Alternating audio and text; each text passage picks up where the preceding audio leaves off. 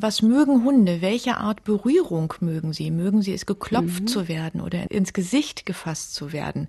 Und wie sagt mir der Hund dann, was ihm gefällt? Über sein Ausdrucksverhalten sagt er das.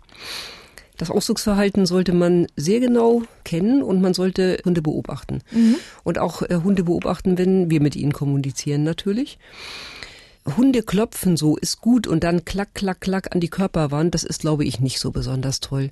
Also Hunde finden schön vom Bindungspartner gekrault, angefasst zu werden. Im Mundbereich ist das sehr schön. Schnauzenzärtlichkeit, das machen Hunde untereinander. Sie lecken sich die Mundhöhlen aus. Das werden wir jetzt kaum mit einem Hund tun, aber wir können ihm natürlich auch die Hand mal ins Maul stecken oder sie im Maulbereich kraulen.